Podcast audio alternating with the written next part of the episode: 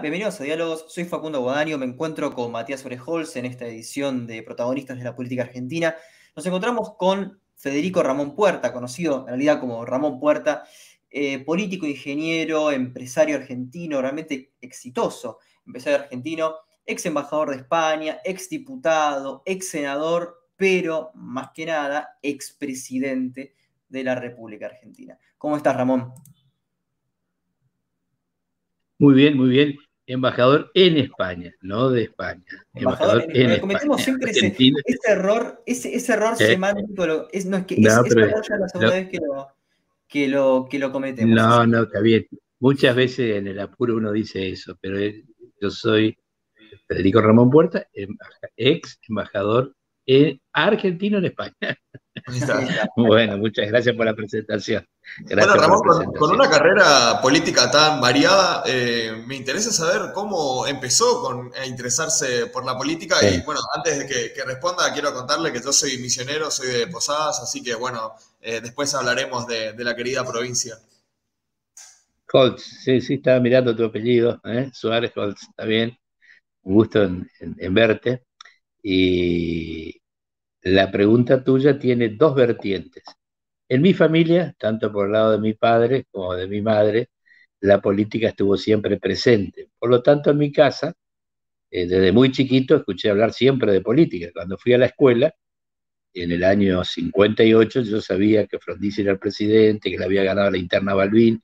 Es decir, con seis años, yo estaba bien ilustrado de la política en ese momento. Esa es una vertiente de, escuchar todos los días hablar de política en la mesa y en cualquier lugar de la casa.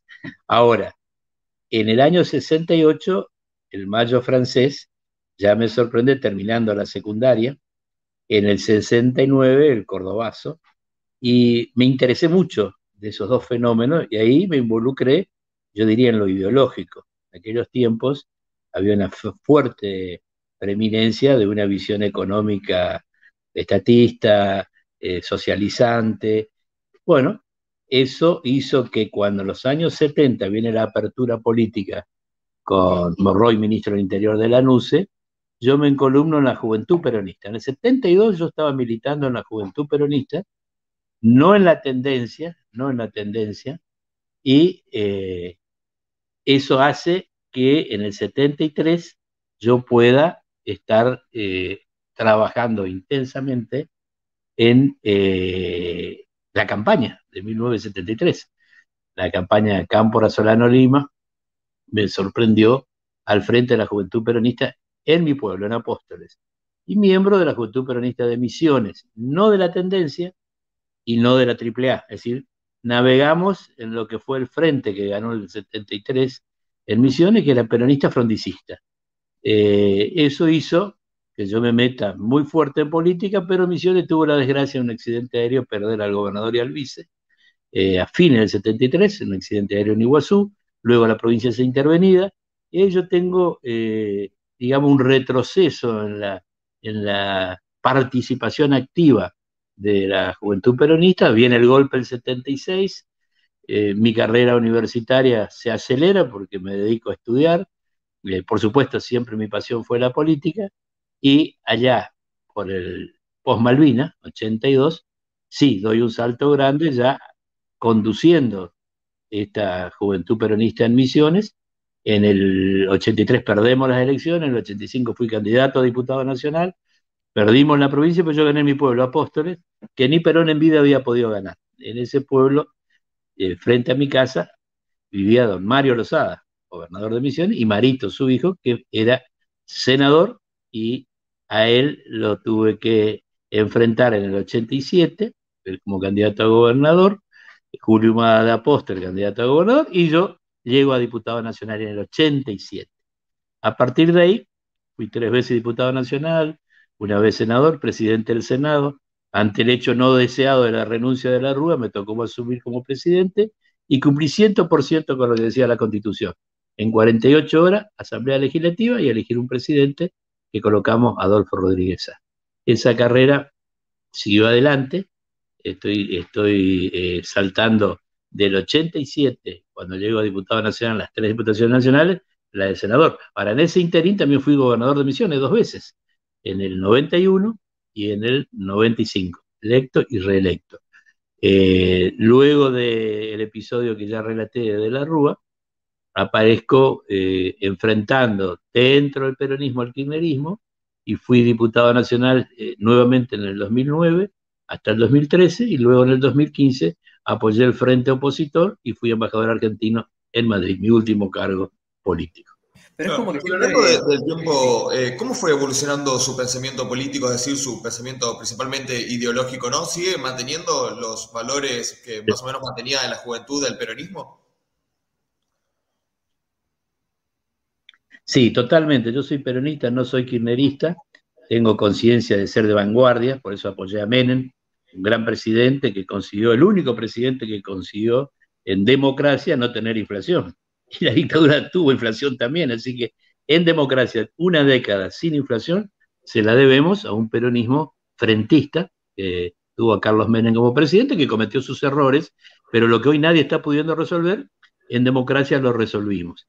Yo pude conseguir bajar la pobreza en mi provincia, el desempleo, gracias a esa estabilidad económica, y cuando dejé la gobernación no me fui contento porque había 15% de pobres, hoy hay 52%.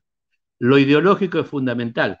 Eh, creo que el kirchnerismo se quedó detenido en los 70 y el alfonsinismo en los 80. La vanguardia es el peronismo republicano, que es el peronismo que Perón nos enseñó, ser un peronismo de vanguardia. En la década del 70 estábamos en la tercera posición en lo económico, ni capitalista ni marxista. Hoy hay un solo modelo económico, que es capitalista, es liberal y es privatizador. El ejemplo más claro, China. China es un partido comunista que en lo económico entendió que hay un solo modelo económico. Los que transitan por la otra senda, llámese Venezuela, Nicaragua, muchos países africanos, también algunos países eh, muy pocos, porque Asia entendió también el modelo económico. Entonces, esto nos obliga a los peronistas que somos muy dinámicos y que no nos atamos a lo ideológico eh, pensando en, cuestiones marketineras, sino en resolver los problemas. Y es el gran debate que tenemos ahora, conseguir poner a la Argentina en, en la senda del crecimiento. Claro, bueno, este, a ver, este, justamente eh, era una de, las preguntas, porque en el 73 estaba esa alianza entre el Frejuli, estaba Cámpora, o sea, eh, claramente era una posición casi tercermundista a veces. Este, No, tercera posición, tercera posición, sí o sí. El mariscal Tito, Nasser en, Egipto, eh, Sukarno en Indonesia, le suscribíamos una tercera posición que era muy válida, porque vos tenías el capitalismo eh, por un lado y el marxismo por el otro. Nosotros navegábamos por el medio creíamos que esa era la senda justa, yo creo que es correcto en esos años, pero del 70 hasta ahora pasaron 50 años.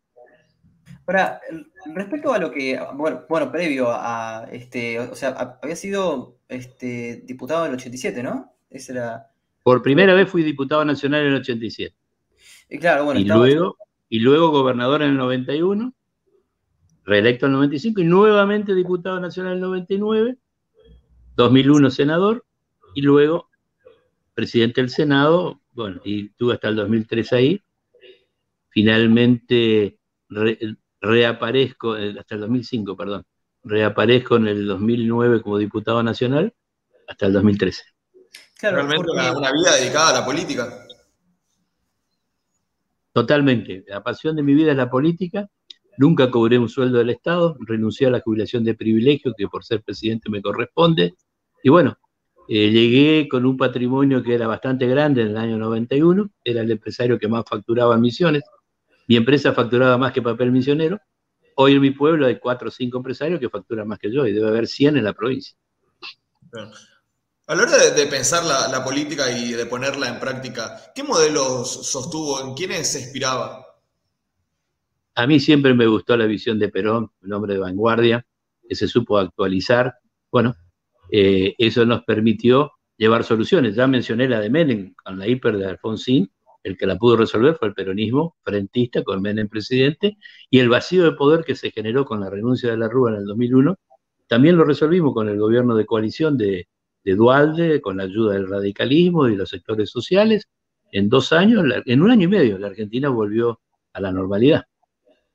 Claro, ¿y, cómo, fue ese paso, digamos, en el 87 de un peronismo eh, aún creyendo en un estado de, bienestar presente, en un asistencialismo, a un cambio en una política liberal de Menem. O sea, eh, hubo, una autocrítica, hubo No, no hizo falta, no, no, hizo falta. En el año 89 cayó el muro de Berlín y en el año 91 cayó la Unión Soviética. Y a partir de ahí quedó un solo modelo económico en pie. Entonces no podemos ser necios e insistir con una tercera vía cuando no está la segunda. Hay una sola.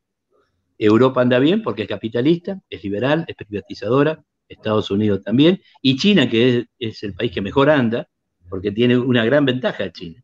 Además de este modelo exitoso en lo económico, tiene un partido, que es el Partido Comunista, que lo sostiene a rajatabla y sin posibilidad de cambios.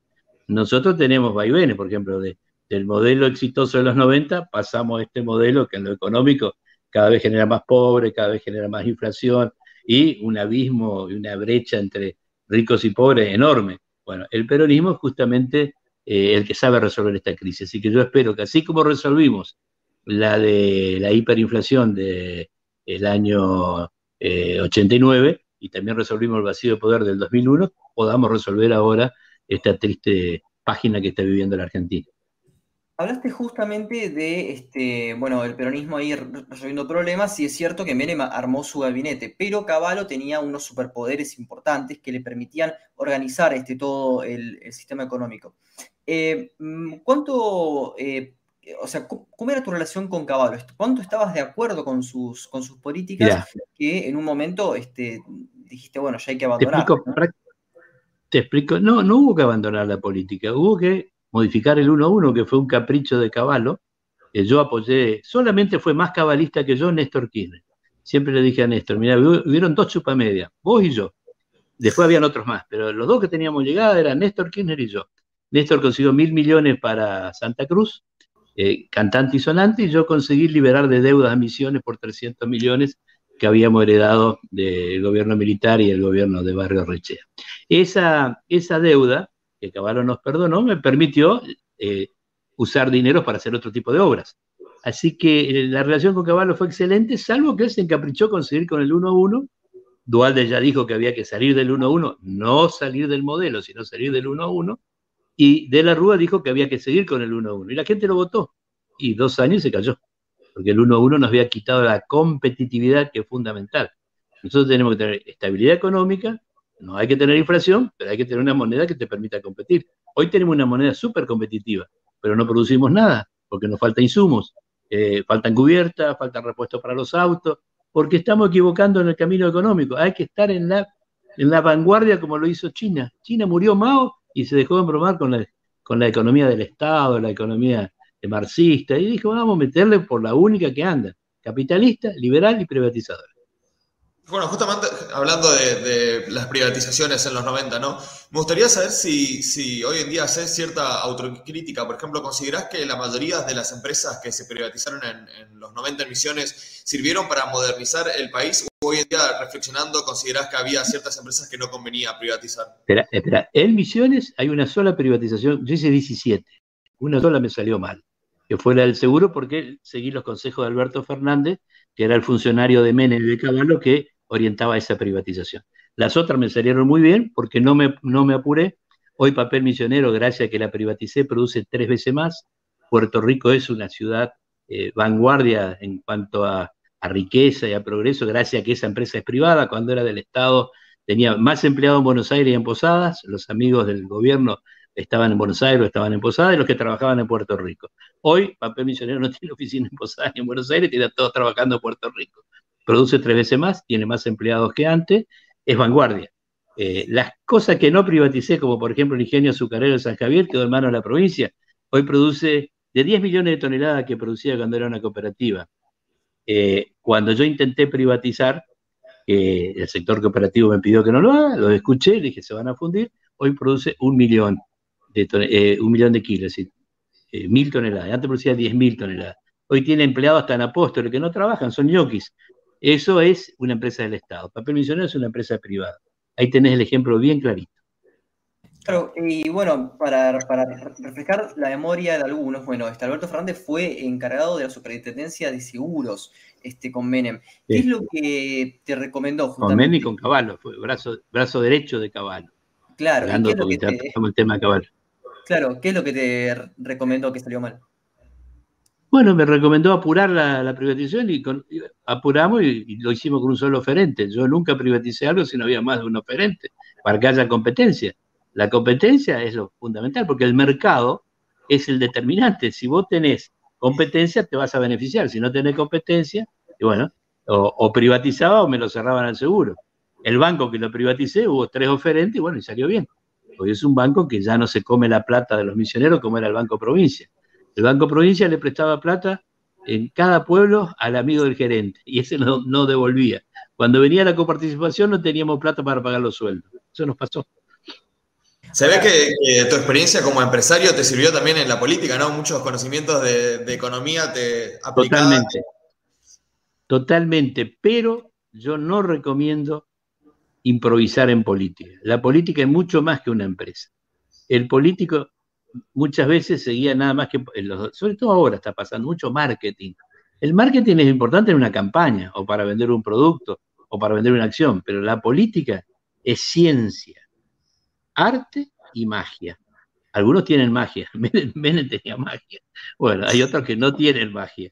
Entonces, eso te lo da Dios, te lo da la naturaleza o te lo da eh, la formación de tu vida.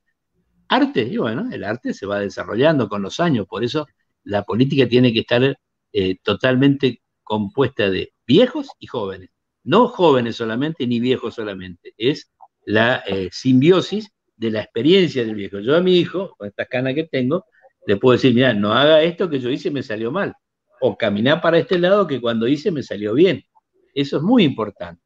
Y eh, hoy se está cayendo en la idea de que lo viejo no sirve. La democracia nace en Grecia con el Consejo de Ancianos. Entonces, la política es lo más importante después de Dios. Viene Dios y después viene la política. Ahora, hoy, ¿qué le pasa a la, Argentina, lamentablemente? No tenemos partidos políticos. El PRO es una, formación nueva de muchachos con buena voluntad. El radicalismo es un partido más viejo que el nuestro, pero también con importantísimos dirigentes que están en el kirchnerismo. El kirchnerismo es el que conduce el país porque sacó más votos y tienen todo el derecho a hacerlo. Ahora, lo único que no son peronistas, no son radicales, son kirchneristas. Y bueno, está bien, son una fuerza transversal, no es un frente, porque un frente tiene varias cabezas. El kirchnerismo tiene una sola cabeza, que es Cristina. Entonces, eh, entendamos que los problemas argentinos, si no hay partidos políticos y si no hay políticos, no lo vamos a poder resolver. Y hoy la sociedad odia al político. Lo peor que puede ser en, Argentina en este momento es político. La gente habla mal de todos los políticos. Según eh, la inmensa mayoría, y ahí el periodismo tiene mucha responsabilidad, todos los políticos son ladrones. Yo no soy ladrón. Y conozco mucha gente que no es ladrón. La idea de campaña un poco de Javier Milei, ¿no? Claro, bueno, Milei eh, de economía sabe, pero veo que se está equivocando, no quiere apoyar el acuerdo con el fondo. Es fundamental el acuerdo con el fondo. Cuando tenés déficit como tiene Argentina y tiene el endeudamiento que tiene Argentina por culpa de tantos años de déficit, hay que tomar dinero. Tomar dinero en Venezuela fue carísimo. Tomar dinero del fondo es mucho más barato y es transparente. No aparece el avión de Antonini Wilson al otro día. Es muy importante el fondo porque no es una institución eh, usuraria, es una institución de los países que andan bien y ponen dinero para aquellos países que también quieren andar bien. El caso de Argentina. Bueno, Después depende de nosotros si sabemos usarlo o no. Claro, y bueno, justamente este, durante la, época de Menem ocurre algo en, en Misiones que es realmente destacable, como habías dicho. El índice de desempleo llega a 4% del país en Misiones, que era el más bajo. Este, pero al mismo tiempo, ¿cómo se sentía estar en un gobierno que llevaba una pobreza del 25% después de, estas privatizaciones y de gente que no podía estar en el mercado laboral? ¿Cómo que, no, no, pará, pará. para, que vos estás mirando un pedacito de la película. Nosotros asumimos después de la hiper de Alfonsín con más del 50% de pobres, igual que ahora. Con Menem conseguimos bajar hasta 14. ¿Y qué pasó? Vino la crisis del tequila en el 94 y volvió a subir y el promedio de esa década está en 17%, que es alto, pero ahora es tres veces más. Y antes de Menem era tres veces más también. Entonces, por eso hay que hacer un análisis integral de la cuestión.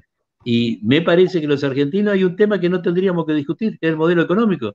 Hagamos lo que hicieron los chinos, hagamos lo que hacen los países que le va bien. Paraguay anda mejor que nosotros. Es capitalista, es liberal, es privatizadora. Chile anda bien, Perú anda bien. Hablo de economía, ¿eh? Hablo de economía. Ahora, después viene la política, vos con esa riqueza tenés que llevar políticas sociales. No podés conformarte con tener éxito económico y no tener un éxito social. El éxito social es tener calidad educativa, es tener gente que sale de la pobreza con el trabajo y no con un subsidio que al fin y al cabo lo único que lo hace es dependiente del que le da el subsidio. Estas marchas enormes se hacen con planes de trabajar, con subsidio. Y eh, yo hablo acá con mis vecinos en mi pueblo, muchos cobran subsidio porque no tienen trabajo. Me dicen, no, yo dos veces por mes tengo que marchar y cortar una ruta. Esto está pasando. Yo no le sacaría el subsidio si primero no tiene un trabajo. Es más, yo le mantendría el subsidio con tal de que trabajen en blanco, que tengan las dos cosas. Así salen de pobre lo más rápido posible. Claro, bueno, pero, justamente eh, Caballo en el 95 dice, bueno, nos fue bien en todas las variables, pero no, estamos pudiendo bajar la, pobreza. Y de hecho, bueno, este, el, el, NEA este, la terminó sufriendo. No digo que Misiones la haya pasado mal, sino que digo, ¿cómo sentía en ese momento como funcionario ver que todos los planes que estaba haciendo el gobierno parecían funcionar, pero el tema de la pobreza, en términos generales, parecía que, no se podía... El, el tema de la pobreza el tema de la pobreza era mucho menor que la del 89 cuando asumimos, te digo, tres veces menos. Y Caballo se refería a la crisis del tequila del 94. Nosotros veníamos bajando eh, velozmente la pobreza y con el tequila se complicó gran parte del mundo. Bueno, ahí sube, Caballo eh, en realidad eh, se encapricha en no salir del 1 a 1, había que salir porque no podíamos competir, yo tengo la suerte de hablar cada tanto con Caballo, él sigue insistiendo que no había que salir. nosotros no podíamos competir cuando Brasil devaluó.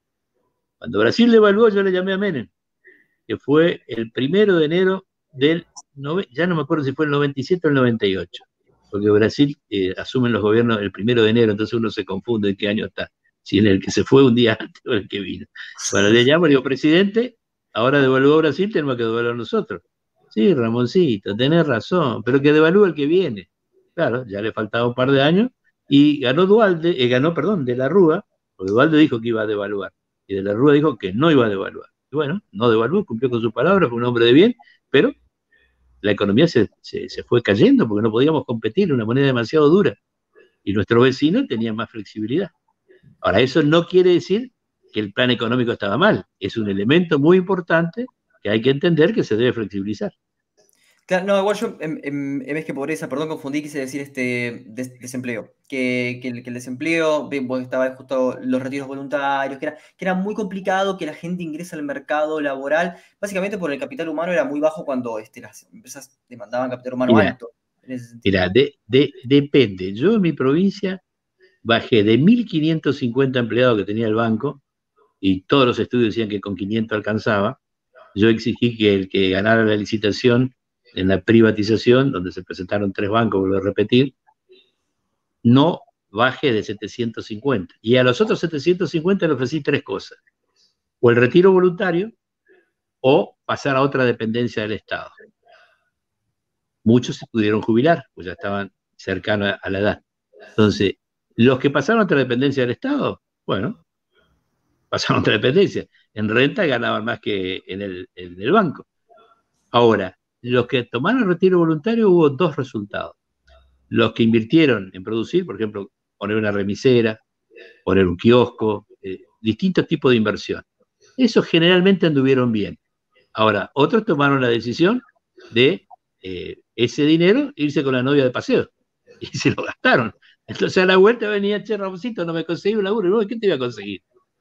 No hay. El Estado no es una fuente para salir de, la vagancia. El sector privado te puede tomar o no. Algunos terminaron en el sector privado. Entonces, eh, el esquema privatizador no significa desempleo necesariamente. Los sectores laborales que apoyaron las privatizaciones, por ejemplo, aerolíneas. Aerolíneas pierde 600 millones de dólares ahora y los aviones no se hacen mantenimiento. El otro día casi cayó un avión eh, en Córdoba, eso es porque no se hace mantenimiento y tiene una dosis de, una dotación de empleados demasiado alta y en manos privadas no estaría perdiendo plata y esa gente estaría ubicada en otro lugar. Esto es una realidad. Y hoy vemos que el índice de, de, desempleo es bajo porque tenemos planes, millones de planes, y eso figura como que no está desempleado, pues tiene un plan de trabajar. En el fondo está desempleado. Claro, y, yo, yo decía, ¿no? Digamos, cuando, cuando ocurre este, este tema de los tiros voluntarios, ¿no? El tema de los kioscos. Em, yo sé que los tiempos eran cortos, pero no hay una visión de poder diversificar, porque, o sea, el, modelo era, era ir a ventajas comparativas con productos que no requieran demasiada este, elaboración como para poder competir. Entonces, siendo que, la, siendo que Misiones se compone por exportaciones forestales, eh, té, yerba mate, tabaco, este, cereales. Crecimos todo eso. Crecimos todo eso con, la privatización de, diversificar en vez de ir a. Sí, sí, lógico, lógico. Yo conseguí que, por ejemplo, el turismo llegue a Misiones con una fuerza enorme. Antes de mi gobierno, Iguazú no tenía agua, Iguazú no tenía luz y los hoteles no podían prender el aire acondicionado porque no había potencia. Nosotros mandamos las líneas de alta tensión hasta Iguazú y el turismo explotó, pusimos hasta una red férrea dentro del parque de Iguazú, acordamos con parques nacionales una política en común, y Iguazú pasó a ser y sigue siendo un polo turístico, el más importante internacional del país. También, faltando la ruta 14, que es el centro de Misiones y la costera, conseguimos incorporar a cerraderos que hoy se están yendo de Misiones. ¿Por qué? Porque este gobierno llenó de impuestos. Yo le eliminé todos los impuestos provinciales a la industria y al productor primario. Dejé solamente en el sector servicio. El turismo pagaba impuestos, pero las, las, industrias yerbateras y madereras explotaron para arriba. Fue un crecimiento enorme, por eso teníamos casi pleno empleo. Nosotros diversificamos la economía y buscamos que los empleos lo dé el sector privado. Es mucho mejor que el Estado, porque el Estado, dándose eh, empleo, termina, termina malogrando la vida de mucha gente. Claro, claro. Sobre todo fundiendo el país, ¿no? Sí, sí, y, bueno, justamente yo pensaba, ¿no? O sea, cuando decías lo de, evaluar en el 98, que, lo, que, que hago el siguiente, etcétera, eh, ¿por qué buscaste apoyar a Dualde, o sea, el proyecto de Dualde que era en realidad dejar la convertibilidad, ¿no? Con remes, este, con el grupo productivo, no era estando tanto en el modelo, o, vos sí querías que haya un tipo de cambio este, un poco más alto, pero mantener el, o sea, Dualde, dijo eso en el 99 y la gente le votó de la Rúa que le dijo voy a mantener el 1-1.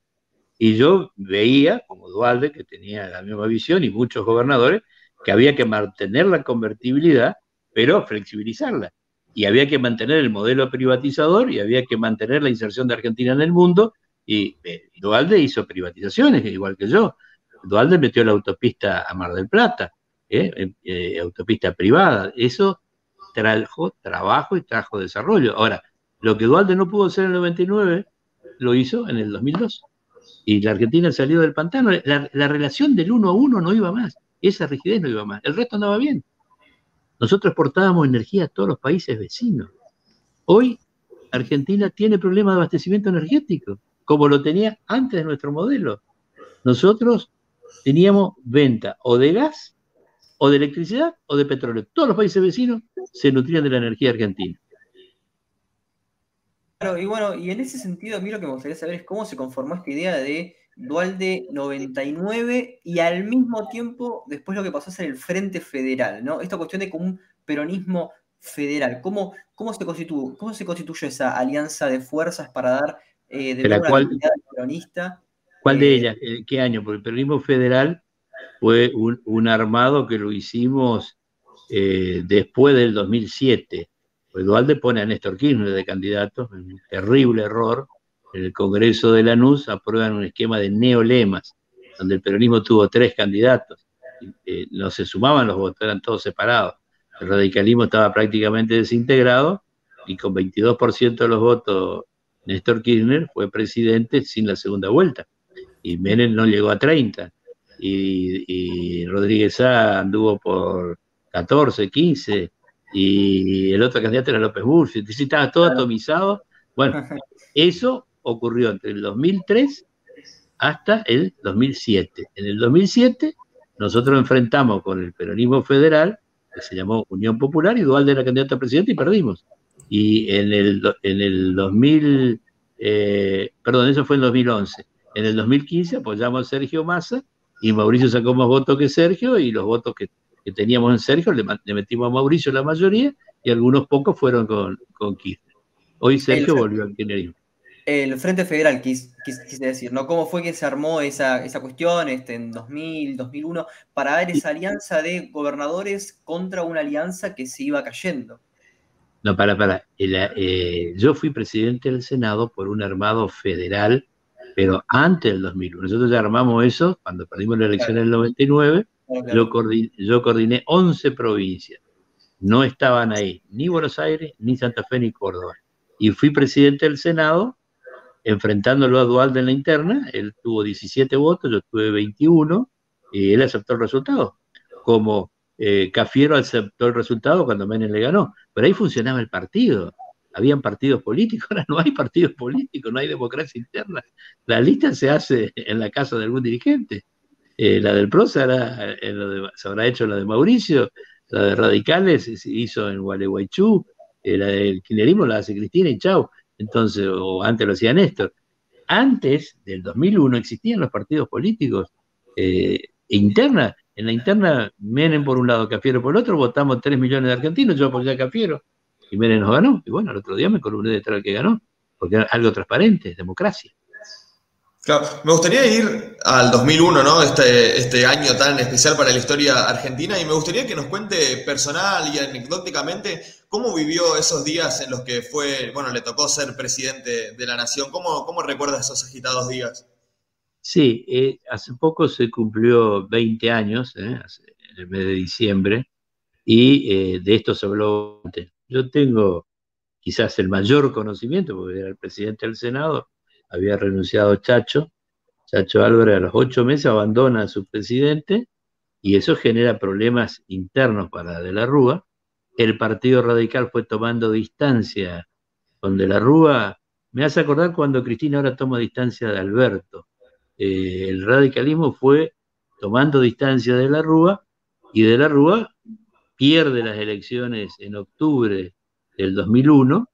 Ahí es que yo asumo como presidente del Senado el 26 de noviembre del 2001. ¿Por qué? Porque teníamos más senadores que el radicalismo y en la interna nuestra, las provincias chicas que yo coordinaba, sumamos 21 senadores. Y Dualde, que coordinaba las, grandes y tenía apoyo de algunas provincias eh, manejada por el radicalismo.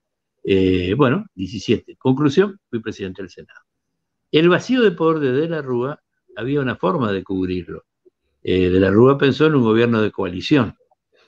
Pero ¿cuándo pensó eso? Recién después que el fondo le niega 2.100 millones, 2.400 millones de dólares.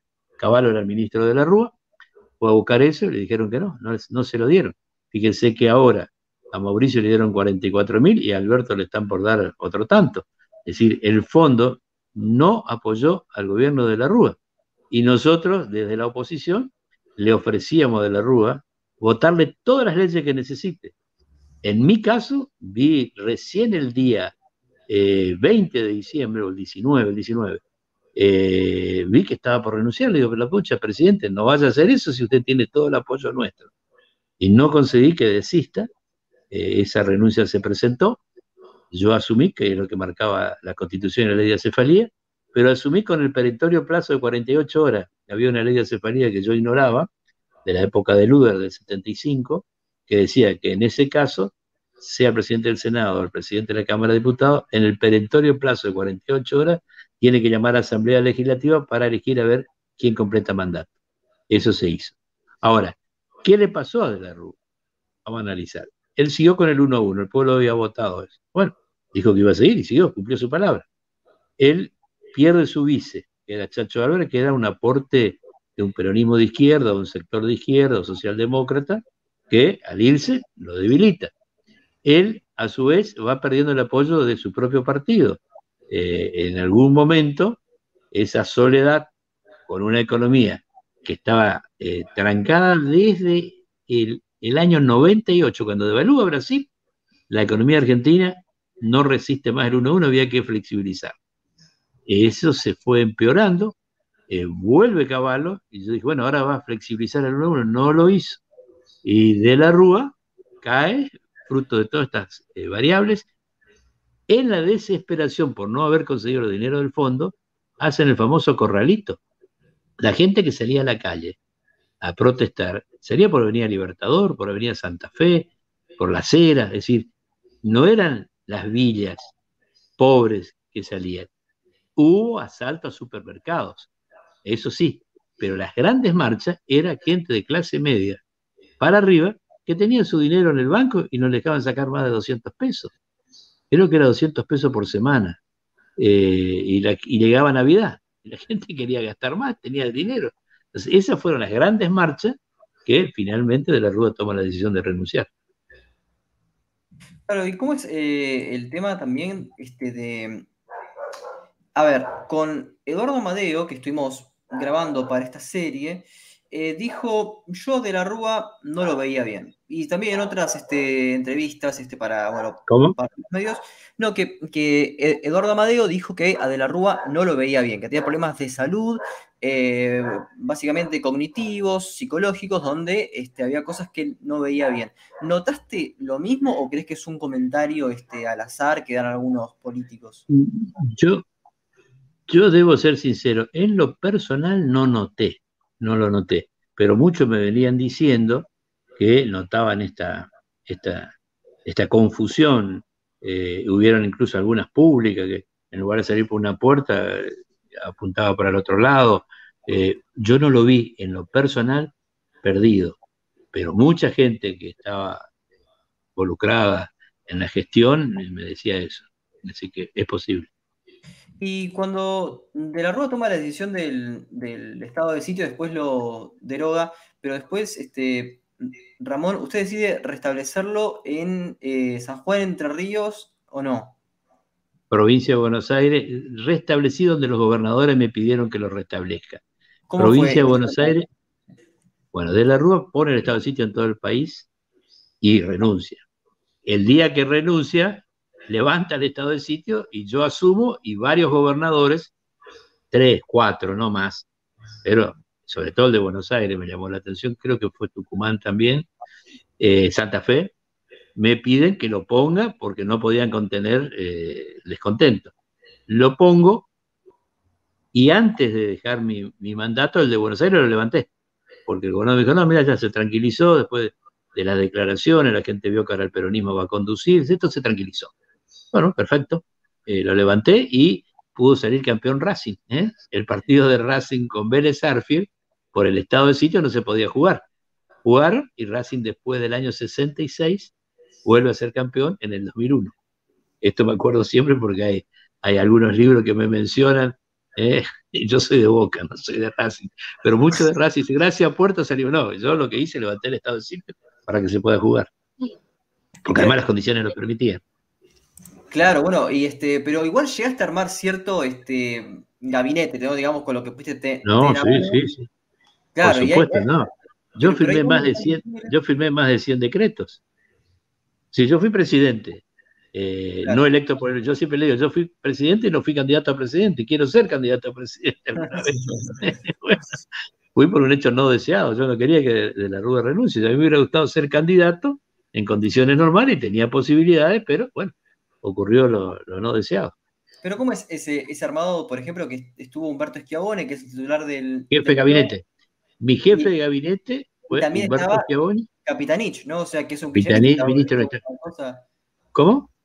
no, pero vos, tenés que ir época por época. El gobierno que yo encabecé era un gobierno peronista. Humberto Schiavone eh, había sido mi ministro en Misiones. Humberto Schiavone estaba afiliado al peronismo. Eh, venía del frondicismo. Eh, tanto el padre de él como mi padre eran frondicistas. Yo siempre fui peronista. Humberto da un salto eh, cualitativo, siempre le dije, y en ese gabinete Miguel Ángel Toma fue ministro de Defensa y ministro del Interior. Mi ministro de Economía fue el santafesino Lamberto. Eh, bueno, y pudimos firmar decretos que permitieron encauzar rápidamente en la normalidad. pararon las marchas, que volvieron a aparecer cuando lamentablemente Adolfo Rodríguez cuando asume, eh, yo tomo una decisión de, al levantar el corralito, pedirle al fondo la autorización de poder tirar eh, de COP, eh, bonos que tenían una aceptación buenísima.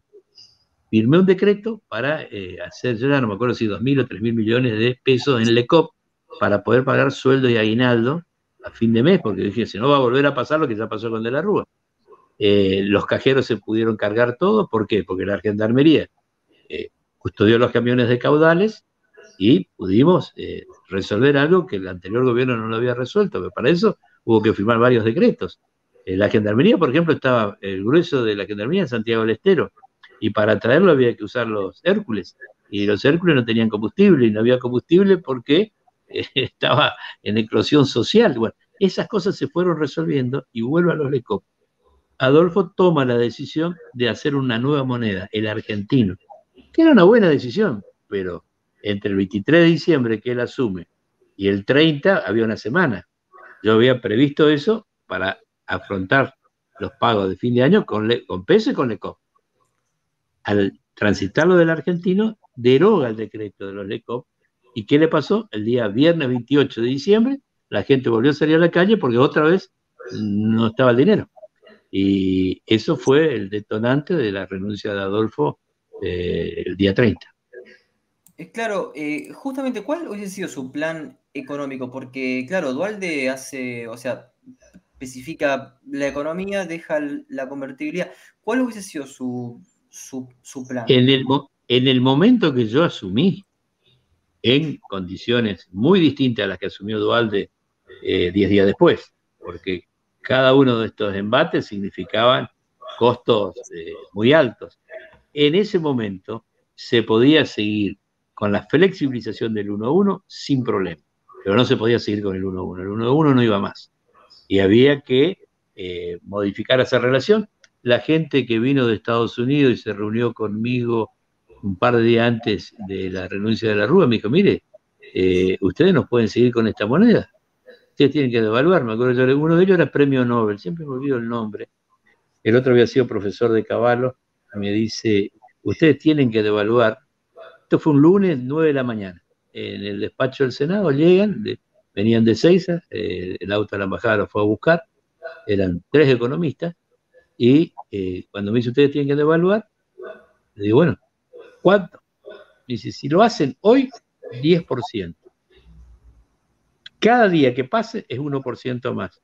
Y fíjate, esa charla conmigo la habrán tenido el 11, el 12, hay que mirar bien el almanaque, es el lunes, qué día era. 20 días después, eh, Caballo tuvo que eh, devaluar 40%. Porque me decía, a medida que pase un día, eh, el, agujero que se produce en la economía argentina y la falta de competitividad obliga a un salto más grande sí, ellos decían 10 y mañana 11 me dijo, y las decisiones de REM habrán sido mediados de enero, la primera semana de enero. Y yo me fijé cuando pasó eso y bueno, la pucha tenían razón estos economistas, sabían de lo que hablábamos. Bueno, justamente hay un economista que no, mencionamos, no profundizamos, mejor dicho, porque sí se, mencionó, eh, además de Caballo, que, estuvo en este programa, que es eh, Ricardo López Murphy, que también estuvo en este programa y que también es una figura clave para entender esta época. ¿Qué opinión tiene del pensamiento y del trabajo de Ricardo? A mí me gusta López Murphy, creo que de economía sabe, eh, sabe mucho y también incursionó en política. Entonces tiene, al igual que Caballo, se ejercitaron en política. Es muy importante no ser solamente economista, sino también ser político. Hay golpes en la vida que te van enseñando y la política se, aprende. Eh, y si además sos economista, eh, yo a, Caballo le pregunté, digo, ¿cómo pudiste con Menem encarrilar rápidamente un modelo que no fue gradualista, fue un shock? Tuvimos 10 años sin inflación, parece mentira. Solamente en la historia moderna de la Argentina que nace después del año 30 hay una década sin inflación, que es la, de, la del 90. Y, después con De la Rúa no pudiste hacer. Bueno, me dice, el peronismo procede de una manera y el radicalismo procede de otra. Entonces, a veces la, la, meditación, el análisis del radicalismo es muy bueno y sirve, pero en un momento de emergencia hay que tener la velocidad que tiene el peronismo. Entonces, por eso es muy importante este frente opositor que hoy existe, con los dos grandes partidos y viejos partidos, radicales y peronistas. Me refiero a juntos, ¿no? Y también nuevos partidos. Y esa es la síntesis que la Argentina va a tener que tener, experiencia y juventud. Y no eh, capricharnos en que las soluciones son setentistas o ochentistas. No, eso ya pasó, pudo haber sido en su momento, ahora ya no lo es. Ahora, justamente este, Eduardo Amadeo compartía con este, Graciela Fernández Mejide un miedo que decía tengo miedo de levantarme a la mañana. En su en su poco tiempo como presidente, ¿tenía ese miedo, digamos, de levantarse a la mañana y que estén este, los sindicalistas, que haya este, ese problema? ¿Cómo era manejar los nervios en ese... No, no, para nada, ningún problema, porque cuando uno está convencido de lo que hace, además, le vuelvo a repetir, el 2001 era bastante fácil. Habían instituciones, las instituciones en Argentina funcionaban, algunas a la perfección y otras no tanto, pero todas funcionaban. Habían partidos políticos, los políticos éramos creíbles, entonces eh, se tomaban decisiones en la medida que estés bien asesorado, correcta, y si estabas mal asesorado, incorrecta. Eh, yo hice una conferencia de prensa el día que asumí, que duró dos horas, y llegó un momento que ya nadie más tenía nada para preguntar. ¿Por qué? Porque teníamos bien claro el momento que se vivía. Eh, yo, supuesto, preocupación sentí, pero ahora estoy mucho más preocupado que en el 2001. Hoy el momento es mucho más difícil. ¿Considera que se viene o que posiblemente se, puede llegar a venir una crisis similar con, el gobierno de Alberto Fernández? No, espera, vamos a poner las cosas en claro. La crisis ahora es mucho mayor. Hay más inflación, hay más pobreza, hay, hay una brecha entre eh, oficialismo y oposición que antes no había. Prácticamente no hay diálogo. Presentan un proyecto para tomar dinero en el fondo, que es un dinero importante recibirlo, necesitan el voto de la oposición y toda la introducción cuando va el proyecto de ley es nada más que hablar mal del anterior presidente. Acusaciones de todo tipo y necesitan el voto de ese sector. Yo nunca vi una, una ceguera, una torpeza de ese tamaño. Necesitamos el apoyo de aquellos países que andan bien y nuestro presidente va y se abraza con Putin, que hoy invade una nación eh, como es Ucrania. Eh, entonces, esto es más difícil por el capricho de ir por una senda llena de espinas cuando hay otra senda mucho más tranquila. Claro, ya que estamos en temas de actualidad, me interesa saber cómo ve hoy en día Misiones, seguro que viaja periódicamente ¿no? a la provincia. Yo vivo, ah, yo vivo, en yo vivo, acá estamos en Apóstoles, yo vivo en Misiones y viajo toda la semana, un par de días a Buenos Aires, a veces hay una semana que no viajo, y por ahí esta semana, mañana me voy a ir para allá, pero con la ley que se va a tratar el jueves, Ahí recién vi que me están llamando por teléfono, por eso voy a tener pensé que, Pensé que era al revés, que vivían en Buenos Aires y que... no, yo nunca viví en otro lugar que no sea en Carlos Pellegrini 244 Apóstoles Misiones.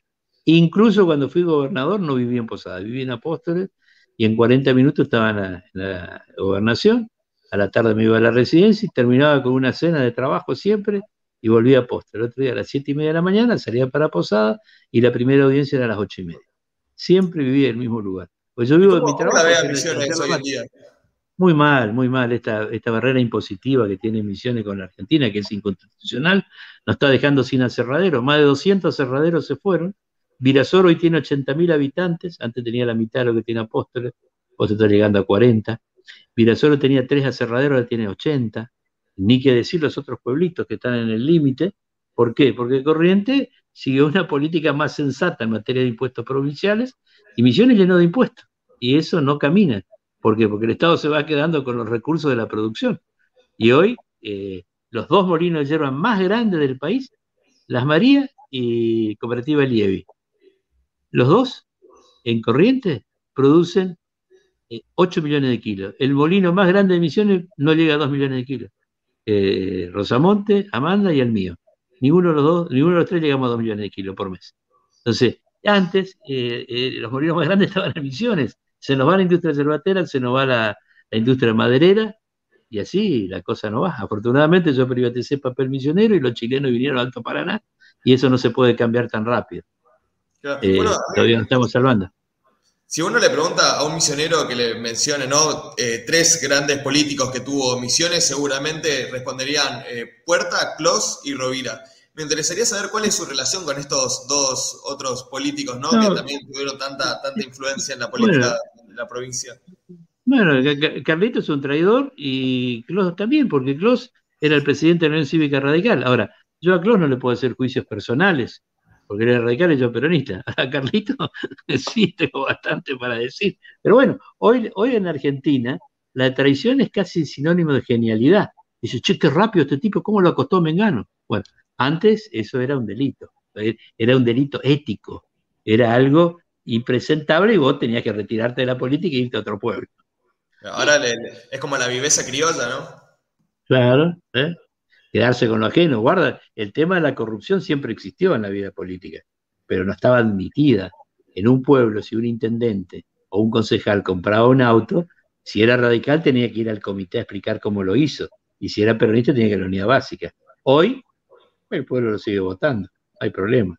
Si mira qué bien, qué rápido que va. Sí, no, este. Los valores cambiaron. Ramón, como los, valores. Como, no, no, como sabemos que está con, no, que como sabemos que está con, con poco tiempo. Poco tiempo, sí. Hay, hay dos figuras políticas ¿no? que, en el, que, que, en el siglo XXI fueron muy importantes para vos. Una es Sergio Massa y otra Mauricio Macri, que igual lo conocías de la Universidad este, Católica. Sí, yo, yo con Mauricio. Eh, yo con Mauricio era amigo porque lo conocí en la, en la facultad, de ingeniero civil igual que yo. Yo soy más viejo que él, lo conocí en la Católica y eh, a Sergio lo fui conociendo en la función pública. Incluso él en el 2002, eh, no, el 2000, en el 2000 habrá sido, eh, empapeló todo Buenos Aires, puerta presidente. Y bueno, eh, lo conocí ahí en la política y hasta el 2015 estuvimos juntos. Luego él tomó la decisión de ir al kirchnerismo y yo estoy decidido a reestructurar un peronismo que sea de vanguardia y veo con simpatía la actitud del compañero Pichetto. Y con, bueno, con esa este, nota de este peronismo este, federal, republicano, con Pichetto, con Puerta, este, me gustaría ir cerrando, este, Ramón, recomendando un libro, este, como a cada este, invitado. este, Mira, hay, hay dos libros, Las Fuerzas Morales de José Ingeniero y La Rebelión de las Masas. Son dos temas que en política a mí me ayudaron mucho. Eh, ¿La masa de Ortega Gasset? Ortega Gasset, sí, Ortega Gasset. Son dos, eh, uno es José Ingeniero, el otro Ortega Gasset. Eh, a mí me ayudaron mucho y quizás eso hizo que me aferre tanto a los valores, a los valores, que hoy, no sé, hoy los valores prácticamente no existen. Eh, es increíble lo que nos está pasando y ahí también hay un gran problema. Bueno, buenísimo. No me esperaba esas, sugerencias. Sí, señor. Bueno, muchísimas gracias, Ramón, por. No, el, agradecido soy yo y le felicito por los temas que han tocado. Son temas de fondo, que podemos estar de acuerdo, podemos estar totalmente en desacuerdo y puede haber un mix ¿eh? de aceptación y, de no aceptación. Entonces, esto se llama libertad y la libertad hay que practicarla y sobre todo hay que respetar y el disenso no puede ser pecado. Hoy en Argentina el disenso es pecado. No puede ser. Podemos disentir, bueno, listo. Tiempo dirá si tenemos razón o no. Y por ahí quedamos sin saber si tenemos razón. Exacto, exacto. Por eso, por eso este programa se llama Diálogos. Exacto, por eso este programa se llama Diálogos. Y lo hacen, lo hacen, así que mis felicitaciones a los dos. ¿eh? Voy a hacer un poco de, tierra colorada, agradecer también acá al misionero. ¿eh? Muchas gracias. Y saludo a tu familia. Y gracias. Que, le vaya bien y, tenga un buen día. Y acá, al amigo Facundo, dale un abrazo a Mariano. ¿Eh? Sí, gracias.